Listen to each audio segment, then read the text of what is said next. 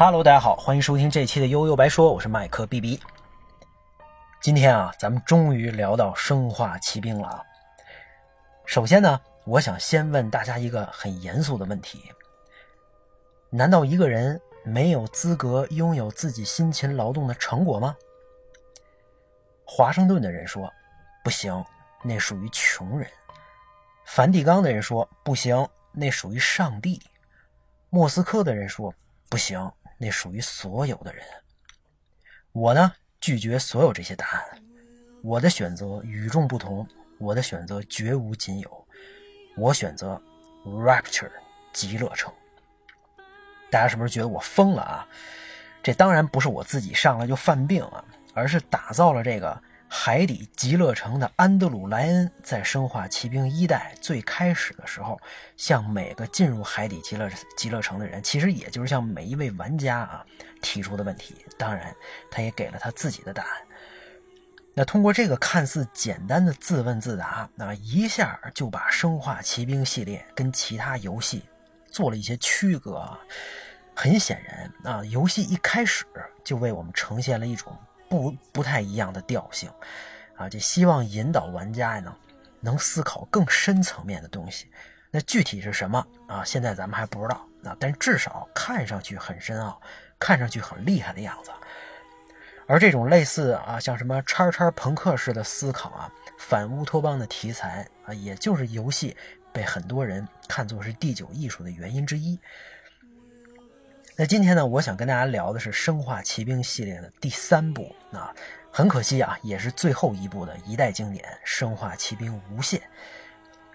原因呢很简单啊，因为很多年前这游戏我就打通关了，那而且在玩的过程当中呢，感觉极其震撼啊，所以一直想把这种感觉分享出来，那却不知道从哪说起啊。当然那个时候，也没有咱们这档节目啊。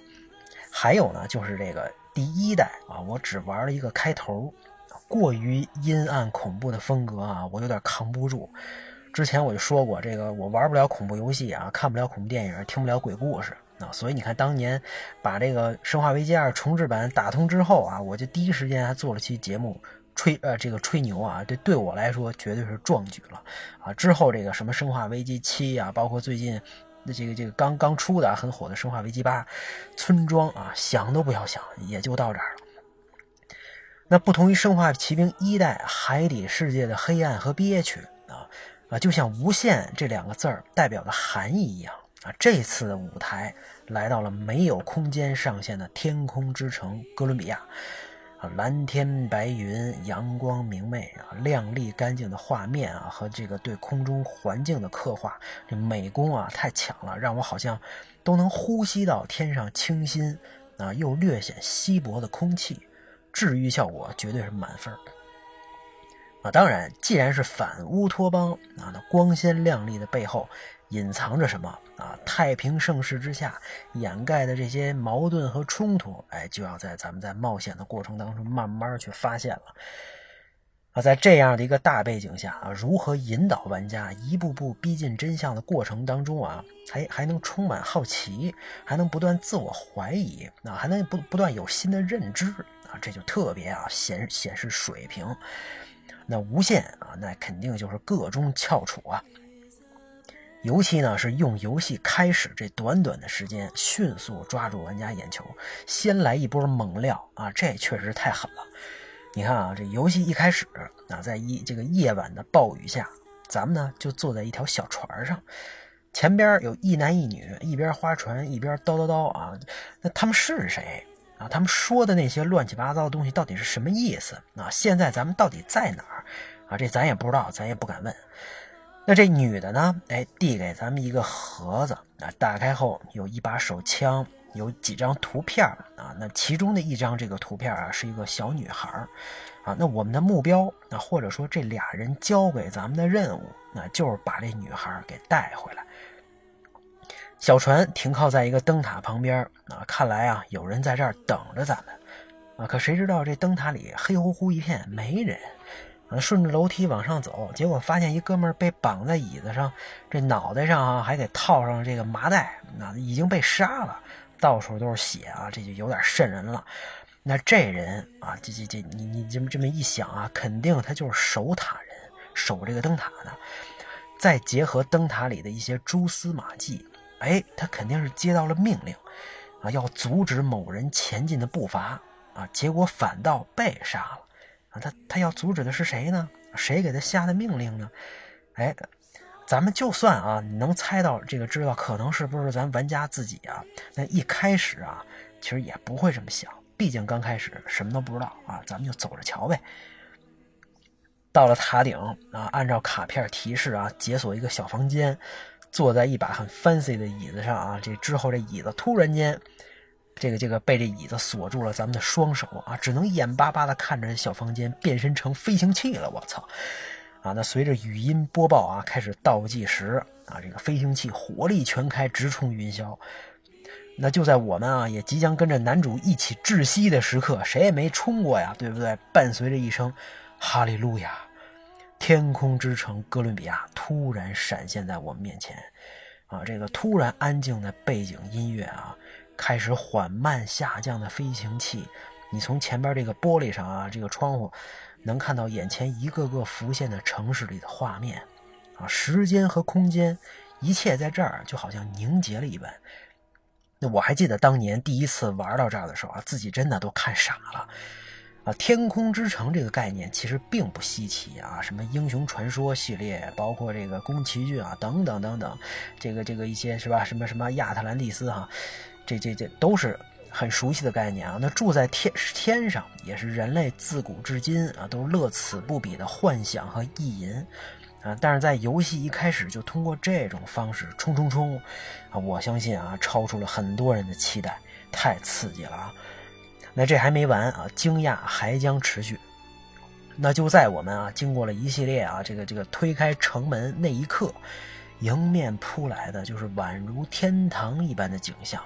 啊，除了刚才说到蓝天白云带来的这种清新，还有巨大的康姆斯托克雕像，这这个康姆斯托克的雕像，啊，在天空中缓慢飘动的这个不同建筑，啊，同时拼接在一起，人们的打扮和着装呢，虽然是嗯那个年代的时尚哈，大概是二十世纪初十九世纪末，啊，但是从每个人脸上呢，都能看到自信和幸福。很显然啊，这帮住在天空之城城的这个老百姓啊，看上去这个生活的很美好。而雕像上这老头康姆斯托克 （Comstock），哎，就是他们这个世界的救世主和先知啊。但是在咱们闲逛的过程当中啊，因为游戏一开始是有一段自由时间的啊，咱们还是能看到一些令人哎发人深思的奇怪现象。啊你比如说，把康姆斯托克各种吹上天，又是雕像，又是游行的，哎，他到底是谁呢？在这么大的城市当中走了半天，却没有看到一个黑人或者有色人种，这在美国，是吧？政治也不正确呀。啊那还有在一个房间的这个房子的角落外边，哈，还能看到几个小孩儿，这这藏在这儿抽烟。啊，在展览会上有一种力大无穷的这个人形巨人 Handyman。可是他看上去呢，好像又时不时的很痛苦，啊，那在路边的投影机当中，那也可能也就是那个那个世界的电影了啊。你在那儿会看到关于警惕虚假牧羊人的宣传，这又是什么情况？那如果你没想那么多，哎，那三次强制的剧情过程，基本就是来送分的啊。这第一个是一个小孩给咱们传了张不知道谁写的纸条，上面写着啊。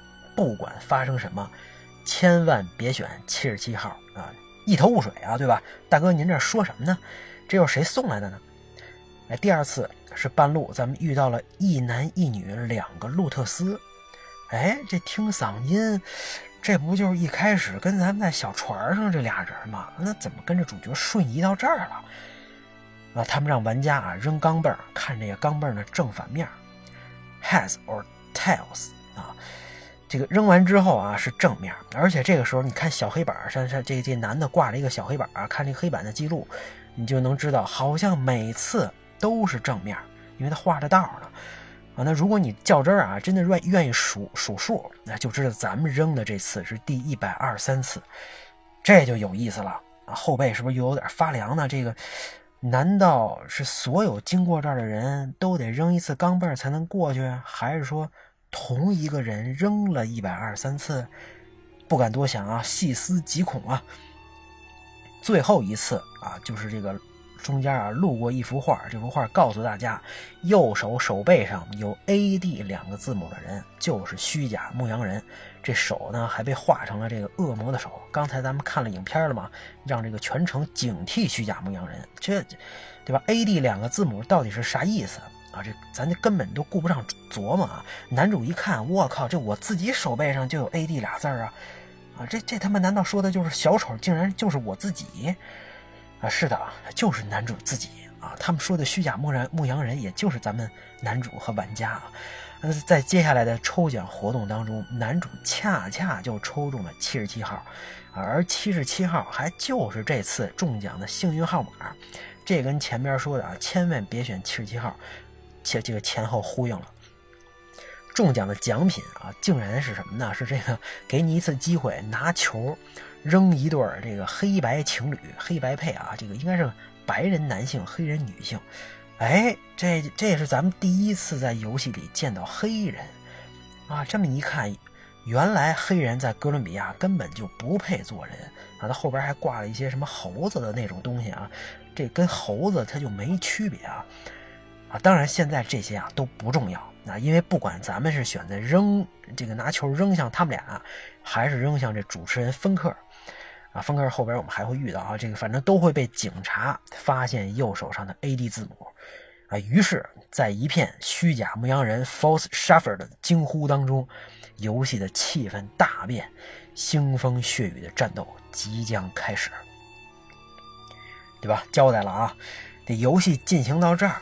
基本的背景就算是交代清楚了，啊，咱们主角这个名叫这个名字叫布克的这个德维特啊，Booker DeWitt，那他呢来到天空之城哥伦比亚的目的就是带走一个叫安娜的女孩啊，盒子里那张照片嘛，啊，那通过刚才说到的种种细节，很显然啊，哥伦比亚也知道他的到来啊，或者说知道他早晚有一天会来啊，所以自然也是早有准备。你看这宣传也都做到位了啊。那我我呢，反正是推荐大家刚进哥伦哥伦比亚城之后，咱呀多逛逛，别急着往前推啊，溜达溜达啊，因为经过了清新明快的开篇之后啊，咱们就再也看不到这么美好的景象了，哪怕它只是一些光鲜的表象。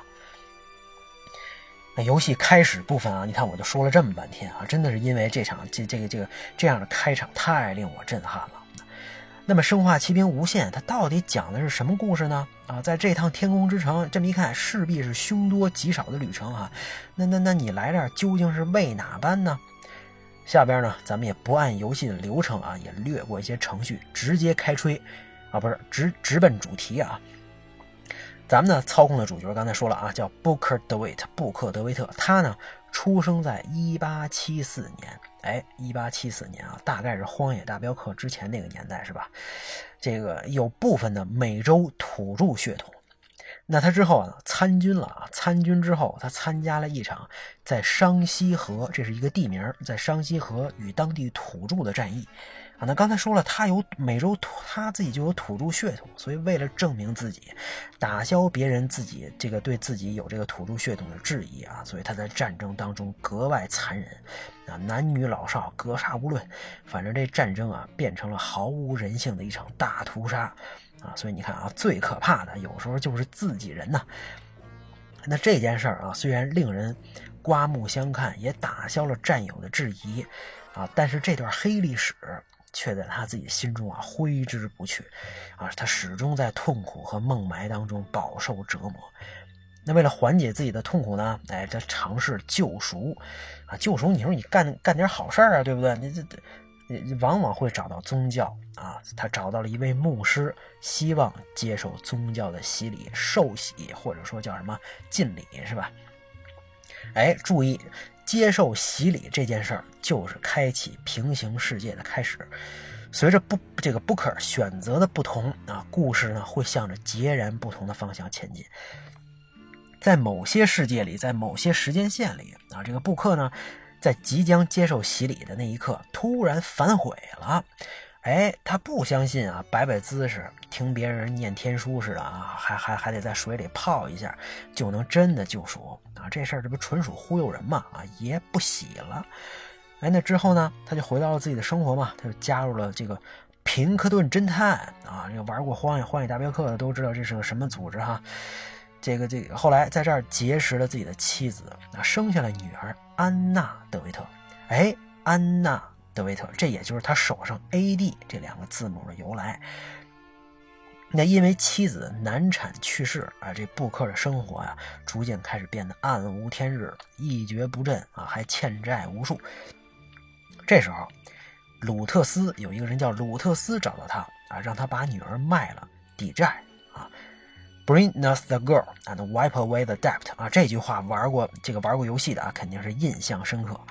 那这鲁特斯，这不又是一开始带带玩家在这个在船上这俩人嘛，对不对？那在游戏开始进入哥伦比亚之前啊，通过一段回忆，玩家们就知道了这条时间线就是咱们控制的这这个布克所处的世界啊，确认过眼神。那在另外的时间线里呢，布克接受了洗礼，他没跑啊，但但但他又走走向了另外一个极端。啊，开始呢，极为狂热的宣扬白人至上、种族主义的思想，最后干脆连自己的名字都改了啊！他自称康姆斯托克 （Comstock）。哎，没错，咱们刚进入哥伦比亚之后就无处不在的康姆斯托克这个老头，竟然就是另一个世界的他自己啊！你说疯不疯？这个走高大上路线的他啊，这个逐渐在美国政府获得影响力，而且呢，结识了科学家鲁特斯。啊，这个鲁特斯，这个女的鲁特斯啊，后来呢，这个这个这女的鲁特斯是一个科学家嘛，对吧？那他们就是刚才说了，就是一开始带着玩家来到灯塔，包括后来让玩玩家扔钢镚对不对？后来也多次在游戏当中凭空出现啊，一看这俩人就不是一般人。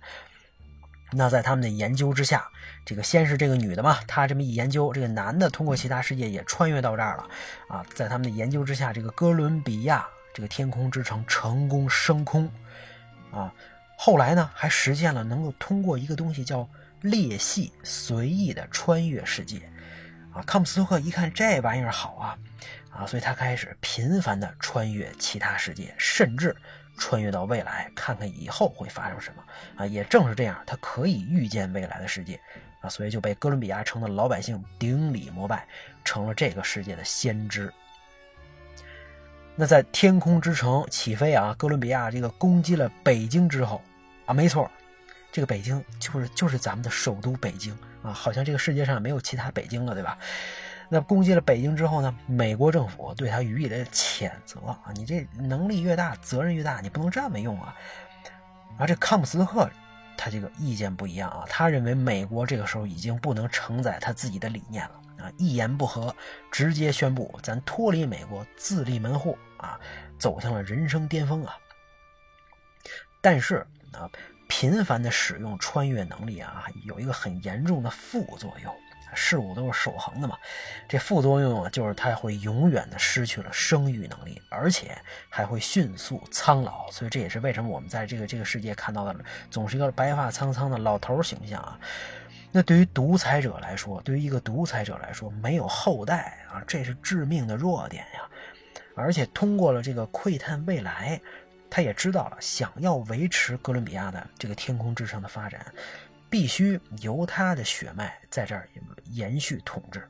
哎，于是他呢就想出一招哈，他就需要从其他的平行世界里把自己的孩子给抢过来，你受得了吗？啊，这这这不就啊，这就有现成的呀，那我抢过来就完了。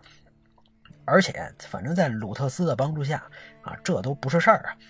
于是就有了鲁特斯找到了咱们一开始贫困潦倒的布克尔啊，让他卖女儿抵债。那为了生存呢，咱们的这个男主布克啊，这个这个另外一个世界的布克真的就把他这闺女交了出去，当时还是一个小婴儿呢。对康姆斯托克来说啊，这这件事就要成了，继承人有了。可是，那毕竟人心都是肉长的嘛，这可是自己的亲生闺女啊。啊，当然也没准这布克啊，他就是选择困难症啊，这个这个受不受洗反悔，送不送女儿，反正也反悔，老是反悔。那正在康姆斯托克抱着孩子要穿越回去的时候，这布克追上来抢女儿了啊，你看，不同世界的同一个人，在这个裂隙的两边争抢女儿安娜啊，那就在裂隙关闭的最后一刻，虽然康普斯托克成功的抢走了女儿啊，但是这小孩的一个小手指头啊，没来得及穿越。被这个裂隙关闭啊，被切断了。这个小手指被切断，留在了布克的世界，也就是留在咱们玩家的世世世界啊。那这点十分关键，这个就相当于小女孩安娜同时处于两个世界啊，因此她也获得了打开裂隙的能力，能穿越了。而这个逆天的超能力啊，既在游戏当中，后来啊也给咱们玩家带来了很大的 buff 加成，这个也注定了安娜。悲惨的命运。那抢走安娜之后，这康姆斯托克啊，继承人有了。康姆斯托克干脆给他改名叫伊丽莎白啊，安娜伊丽莎白。可能这个名字啊更高贵，更符合继承人的身份嘛？你看他自己这名名字都改成更高端嘛，更高级啊。那为了抑制这个这个这个女孩的能力，而且还得给她洗脑啊啊！这个老混蛋啊，干脆就把她关到了天空之城的一个岛的一个大天使像内。啊！而且安排一个大机器鸟看着他。这这布克啊，开局就知道这个大，就他就拿到了这个大天使像的照片了嘛，所以他就知道安娜就在这儿啊，所以他目标也就是这儿。那如果继续啊，任由这条时间线发展的话，安娜最后肯定就会很正常的继承康姆斯托克的衣钵，最后向全世界发动战争。啊，那一在游戏当中这个桥段的出现啊，极其突然又非常震撼。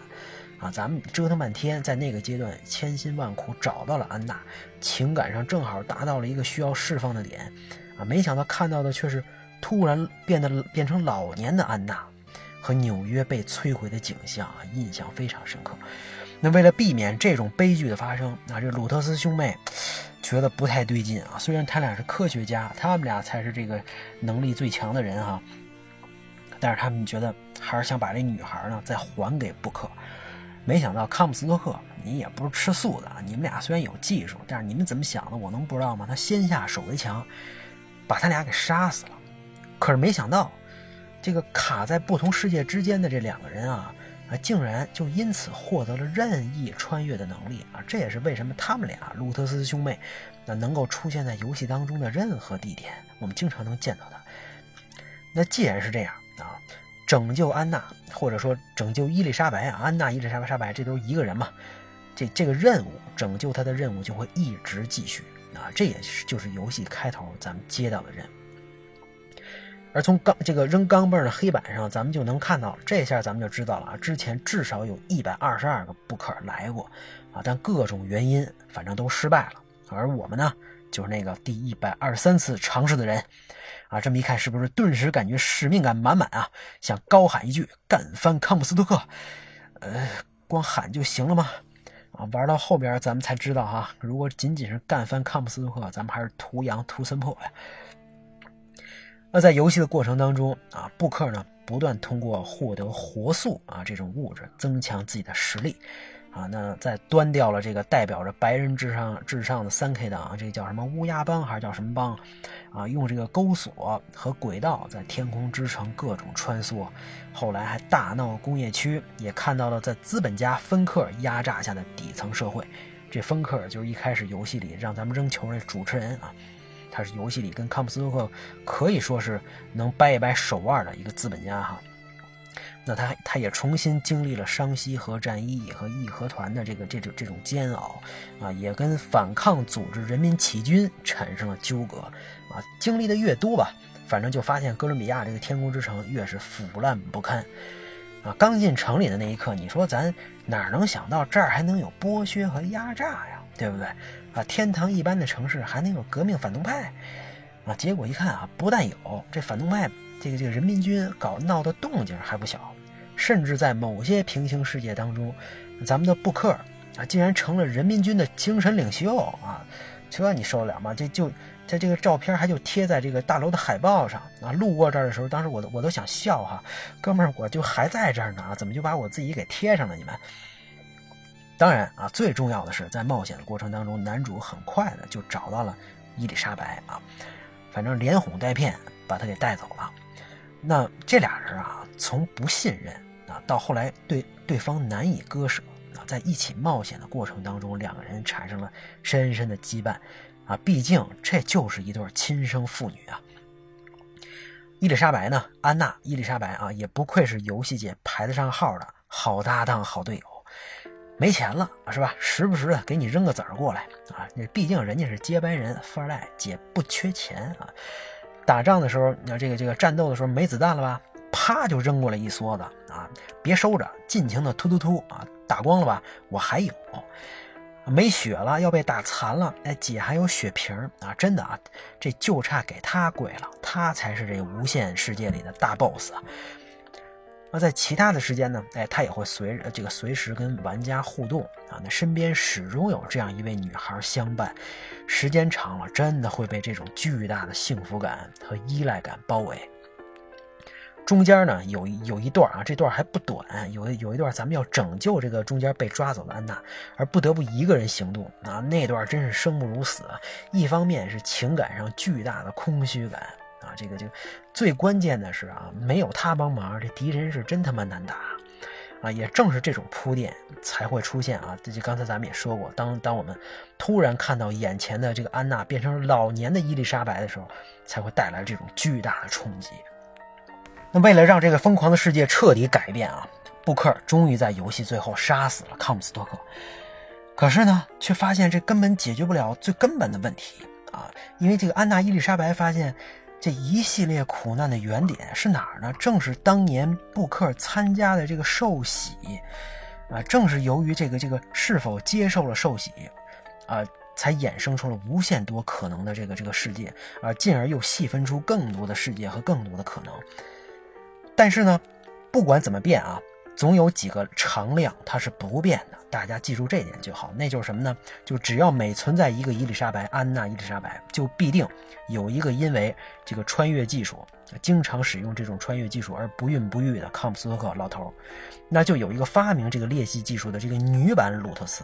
那也有一个从布克的世界穿越过去的这个男的鲁特斯。而这个，而正是这个世界失去了这个罗伯特·鲁特斯，也就是这个男的鲁特斯，导致了他们的世界量子悬浮技术彻底止步。那在这个世界里呢，就必定有一个布克被这个男的鲁特斯联系到，找他要孩子啊。那这个布克必定就有一个女儿安娜。而且这两个鲁特斯啊，各种世界穿越来穿越去，也把这种各种可能性啊给弄得更加混乱。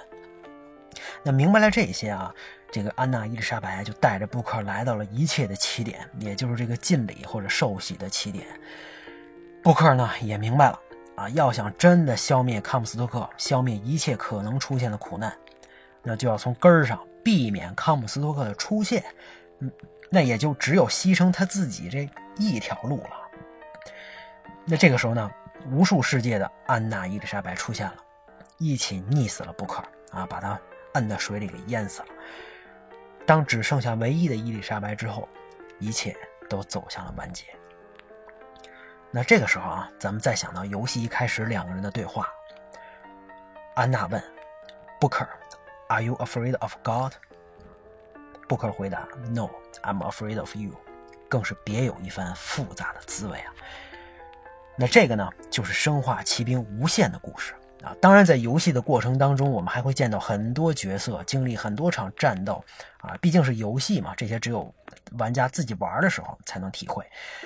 啊，那有很多人啊，也会质疑这个无限当中这些平行世界的设定啊，也发现了很多 bug 和不合理的地方，啊，但我觉得作为普通玩家啊，咱们倒没有必要那么较真儿，只要体会到了游戏当中传递给咱们玩家这些内核、想法和那种感觉。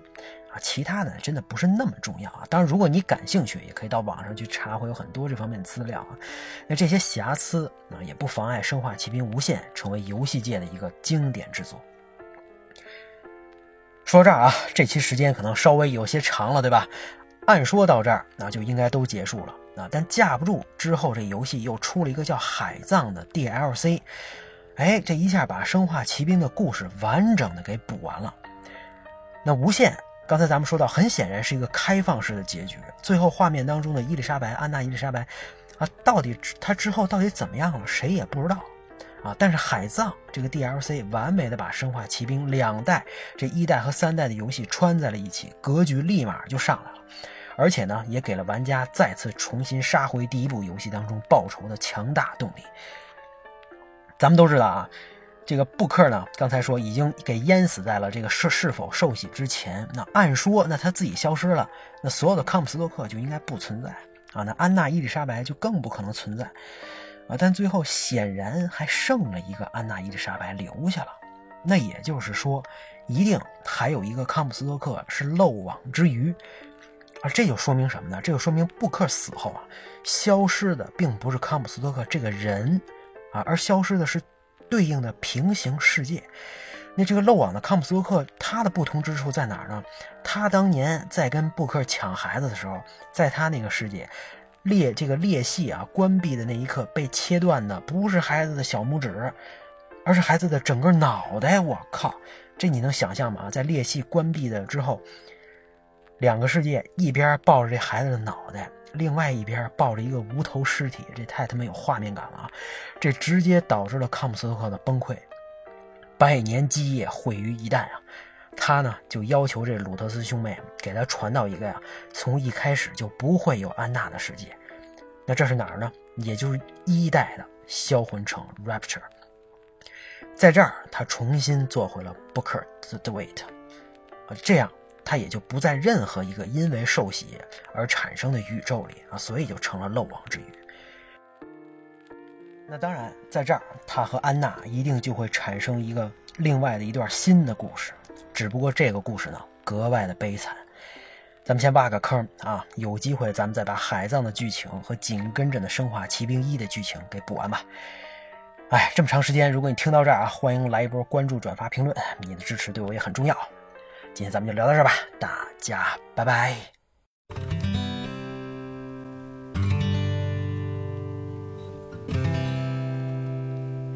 Will the circle be unbroken by and by? By and by is a better